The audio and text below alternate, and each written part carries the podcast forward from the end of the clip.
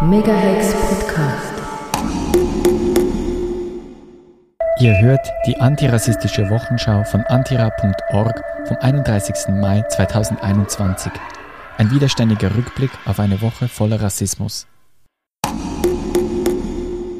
Was ist neu? Standbericht 2021 zeigt Mangel an Halteplätzen für Fahrende in der Schweiz. Mindestens 80 Halteplätze müssten geschaffen werden, doch in der Politik wird sich die Verantwortung gegenseitig zugeschoben. Und die rassistische Medienberichterstattung trägt ihren Teil dazu bei. Im letzten Monat hat die Stiftung Zukunft für Schweizer Fahrende den Standbericht 2021 herausgebracht. Der Titel des Berichts heißt Halteplätze für fahrende Jenische, Sinti und Roma in der Schweiz, aktuelle Ausgangslage und künftiger Handlungsbedarf. Seit dem Jahr 2000 bringt die Stiftung alle fünf Jahre einen Bericht heraus, mit dem ernüchternden Ergebnis, dass sich in den letzten fünf Jahren fast nichts zum Wohle von jenischen, Sintize und Romnia in der Schweiz getan hat. Nach wie vor herrscht ein großer Mangel an Halteplätzen. Die Stiftung unterscheidet hierbei zwischen Standplätzen, welche feste Wohnsitze oder Winterquartiere für Schweizer Fahrende sind, sowie Durchgangsplätze, welche vor allem über kürzere Zeiträume während der Reisezeit von Februar bis Oktober genutzt werden. Auch von Spontanhalten ist die Rede, welche für die fahrende Bevölkerung von hoher Bedeutung sind.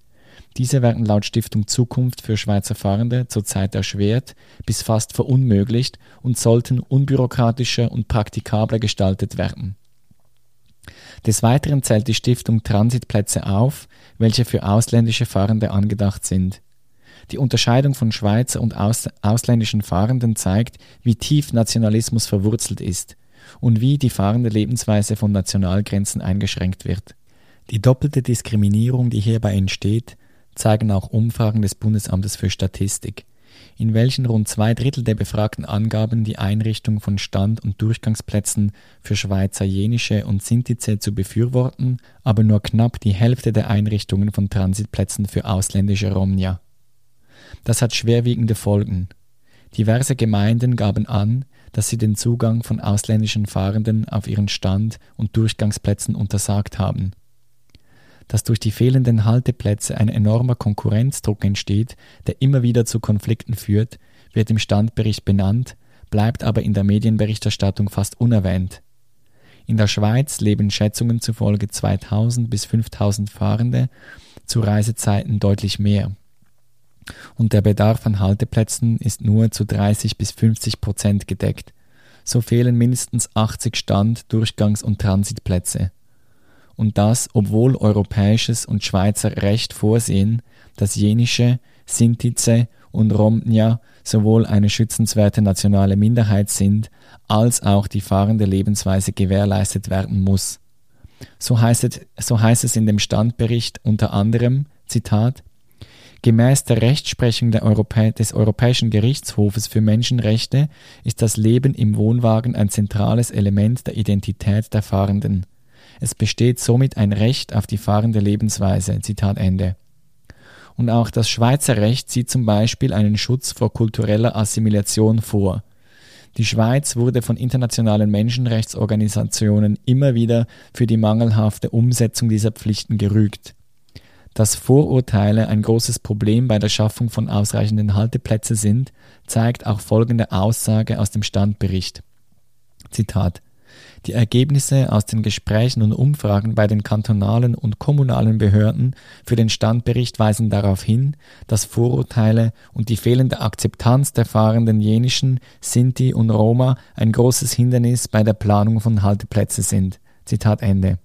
Und so ziehen sich auch rassistische Denkmuster durch die momentane Berichterstattung zum Standbericht 2021. In einem Bericht des SRF beispielsweise wird Fahrenden selber keine Stimme gegeben. Es fallen tatsächlich Wörter wie wild und illegal und die Aussage, dass sich Fahrende anständiger benehmen sollten.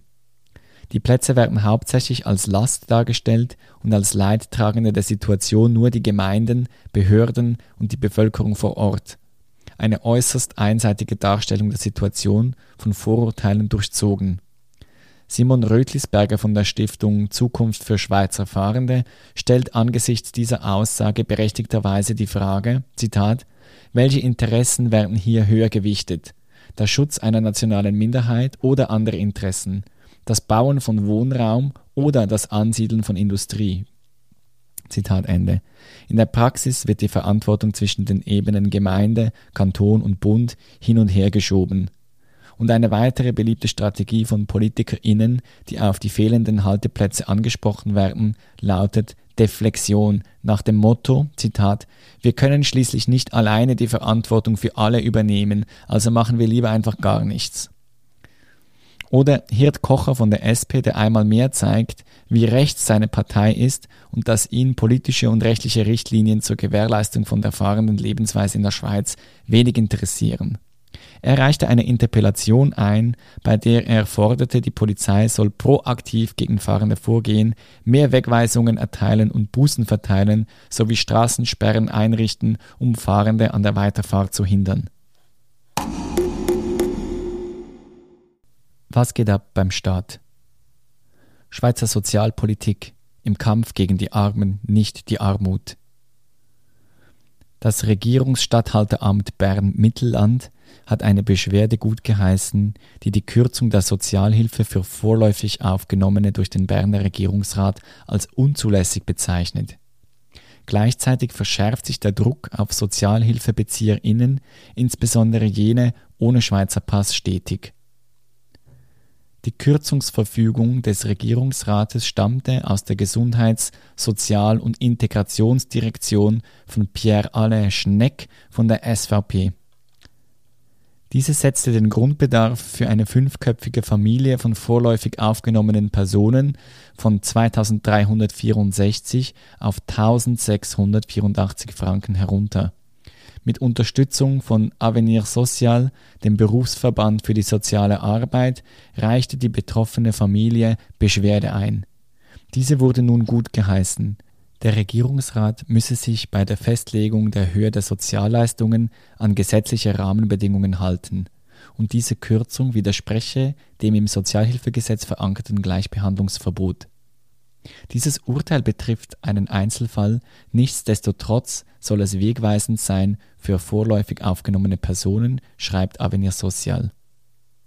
Der Druck auf SozialhilfebezieherInnen hat in den letzten Jahren stark zugenommen. Die Schweiz befindet sich im Kampf gegen die Armen, nicht die Armut. Insbesondere die zunehmende Verknüpfung von Sozial- und Migrationspolitik ist dabei verheerend. Marian Hochuli von der Caritas meint dazu, Zitat, Zwei politische Felder, die von der Sache her nichts miteinander zu tun haben, nämlich die Unterstützung von Bedürftigen und das Recht auf Aufenthalt in der Schweiz, werden seit Jahren rechtlich immer stärker miteinander in Verbindung gebracht. Zitat Ende während gegenüber Bürgerinnen aus EU- und EFTA-Staaten nur wenige Einschränkungen möglich sind, liegt der Fokus umso mehr auf jene, die von außerhalb Europas kommen. Beispielhaft für diese Entwicklung ist das 2019 in Kraft getretene Ausländer- und Integrationsgesetz, das AIG.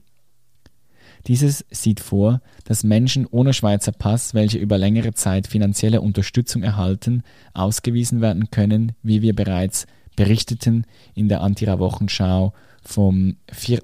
Juni 2020. Diese Menschen leben so in einem anhaltenden Zustand der Unsicherheit. Viele hält das Gesetz davon ab, Sozialhilfe zu beantragen, was sie noch weiter in die Armut treibt. Die Auswirkungen dieser stetigen Verschärfungen zeigen sich auch in der Situation von vorläufig aufgenommenen Menschen. Im Kanton Zürich beispielsweise wurde 2017 ein Gesetz zugestimmt, welches vorläufig aufgenommene Personen keine Sozialhilfe mehr zuspricht, sondern eine sogenannte Asylvorsorge. Diese liegt rund 30 Prozent unter den von der Schweizerischen Konferenz für Sozialhilfe der SKOS vorgegebenen Empfehlungen. 271.400 Personen waren 2019 auf Sozialhilfe angewiesen. Rund 60.000 von ihnen stammen aus Drittstaaten und verfügen über eine Aufenthalts- oder Niederlassungsbewilligung. Weitere 40.000 Personen haben eine vorläufige Aufnahme erhalten. Der Druck auf dieses eine Prozent der Bevölkerung wurde in den letzten Jahren aber massiv erhöht. Währenddessen besitzt in der Schweiz das reichste Prozent der Menschen 40 Prozent des gesamten Vermögens. Was ist aufgefallen? Neuer Hotline zwischen Tunis und Rom zur besseren Migrationskontrolle. Bei einem Besuch in Tunesien sagten Italiens Innenministerin Luciana Lamorgese und die EU-Kommissarin für Inneres Ilva Johansson der tunesischen Regierung Finanzhilfen zu. Im Gegenzug soll noch mehr getan werden, um Menschen von der Flucht nach Europa abzuhalten. Zu den besprochenen Maßnahmen gehört die Einrichtung einer Hotline, über die Informationen zu illegalisierten Ausreisen aus Tunesien an die italienische Behörde weitergegeben werden. Die Finanzhilfen sollen die durch die Corona-Pandemie belastete Wirtschaft unterstützen und damit auch Arbeitsplätze und Perspektiven für junge Menschen im Land schaffen, sagt, sagte Johansson. Für gut qualifizierte Menschen sei man dann durchaus bereit, legale Einreise und eben Arbeitsmöglichkeiten in Europa zu schaffen. Das Abkommen wird von verschiedenen Seiten kritisiert. Die NGO Tunis Tunesisches Forum für wirtschaftliche und soziale Rechte prangert an, dass Tunesien die Polizeiarbeit für Europa auf dem Mittelmeer mache und das ohne die Beachtung der Menschenrechte und eigener Interessen. Dazu gehören auch die massenhaften Zwangsabschiebungen aus Europa, für die die tunesischen Behörden zwischen August und Dezember 2020 51 nicht angemeldete Flüge mit 1700 ankommenden Menschen abwickeln musste. Das Land lasse sich unter Druck setzen und vernachlässige dabei die Bemühungen, die zur Verbesserung der wirtschaftlichen, politischen und sozialen Stabilität im Land nötig wären. Und sie vernachlässige auch die Menschenrechte zum Beispiel durch fehlende Rettungskapazitäten für Menschen auf der Flucht. Zitat was die koordinierte und beschleunigte tunesisch-italienische Zusammenarbeit bei der Überwachung von Prävention mit fortschrittlichen Technologien, die Geschwindigkeit bei der Identifizierung von Migrantinnen und die Zwangsrückführungen angeht, verschwindet diese Effizienz bei der Suche nach vermissten Personen und der Bereitstellung von Antworten für Dutzende von Müttern, die auf Antworten warten über das Schicksal ihrer Kinder. Zitat Ende. Tunesien macht sich mitverantwortlich für die tausenden Toten auf dem Mittelmeer. Das EU-Parlament kritisiert vor allem die fehlende Transparenz informeller Abkommen der EU mit Nicht-EU-Staaten. Es stimmte mehrheitlich einem Bericht zu, dass die EU-Kommission und einige EU-Länder informelle Vereinbarungen zur Rückführung von Migrantinnen überstrapazierten. Diese Informalität mache die Inhalte intransparent und lasse keine demokratische Kontrolle zu. Der parlamentarische Lösungsansatz ist leider keine Richtungsänderung in der Migrationspolitik, sondern eine Formalisierung dieser Abkommen. So wolle man die Erfüllung menschenrechtlicher Verpflichtungen, eine bessere Überwachung sowie wirksame Kontrollmechanismen garantieren. Deutlich wird in dem Bericht auch, dass die EU keine Ahnung hat, wie viel Geld für die Externalisierung der Außengrenze tatsächlich in Nicht-EU-Länder fließt.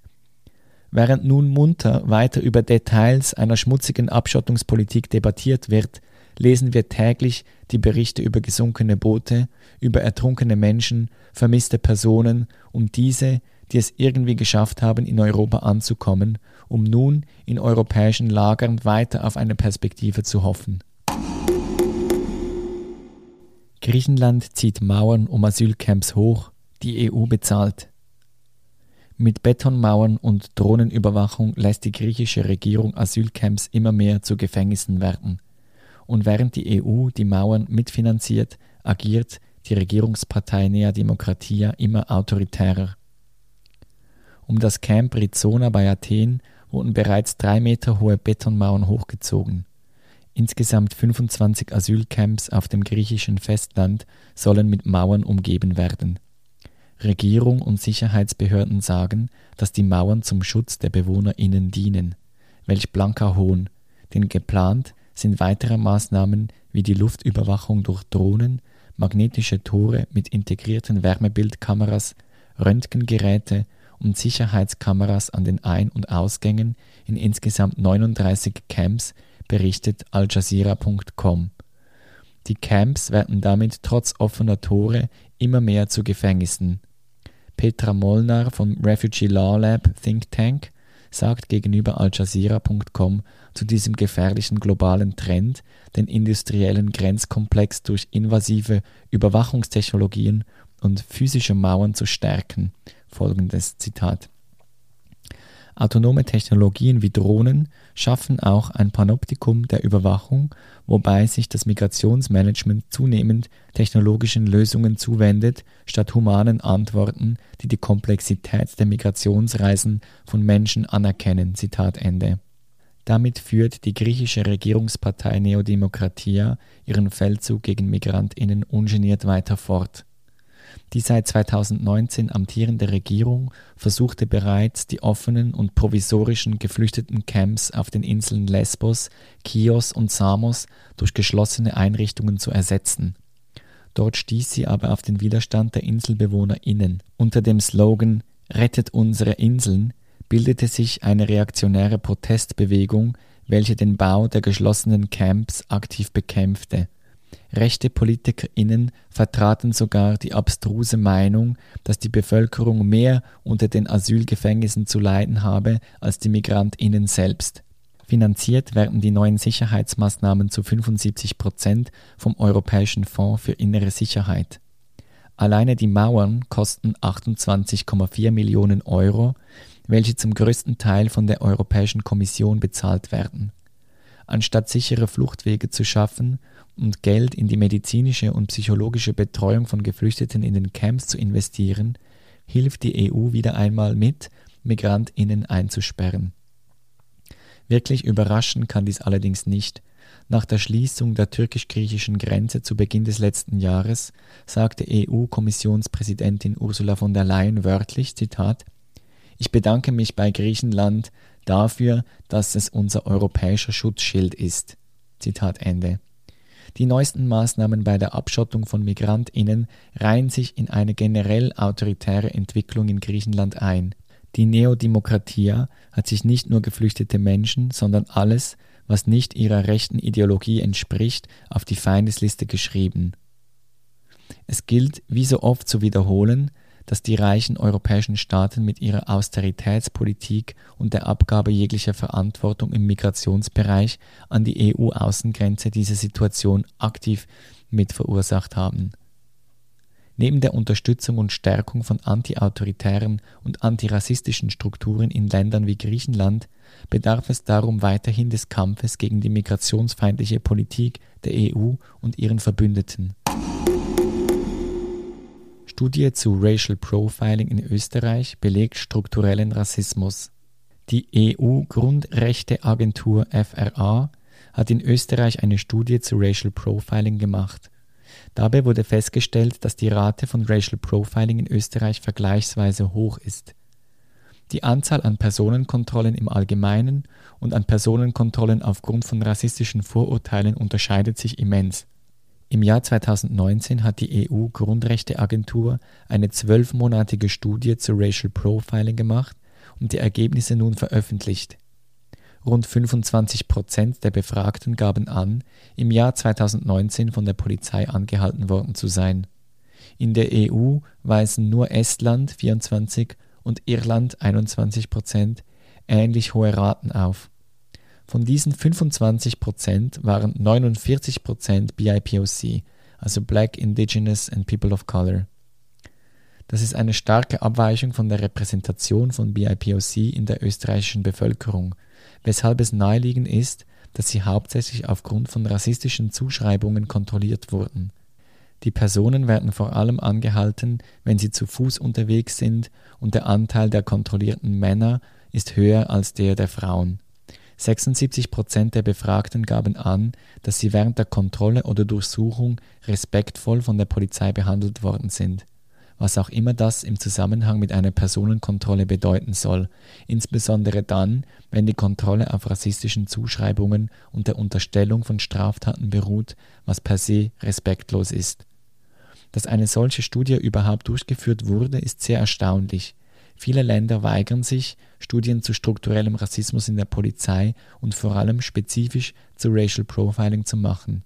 Lieber leugnen sie dessen Existenz. In Österreich wurde hiermit also ein erster Schritt gemacht. Leider ist es mit einer Studie allein aber nicht getan. Sie hat lediglich bewiesen, dass PolizeibeamtInnen in Österreich, genau wie PolizeibeamtInnen im Rest Europas, Menschen diskriminieren und sie aufgrund rassistischer Vorurteile überdurchschnittlich oft kontrollieren. Nun haben sie die Verantwortung, diese Strukturen zu verändern. Wo gab's Widerstand? Bleiberecht für Ibrahim, Petition eingereicht. Die Petition Ich möchte hier bleiben von Ibrahim A. ist beendet. Über 1200 Unterschriften sind zusammengekommen.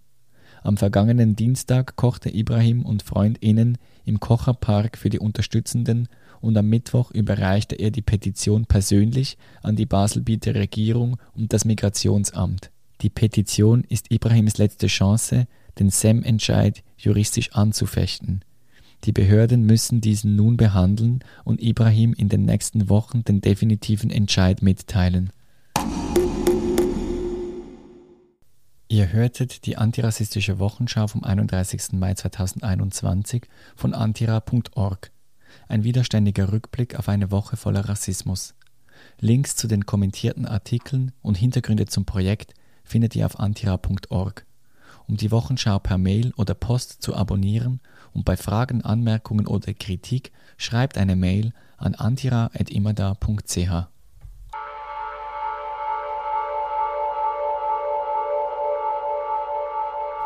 Megahex Podcast.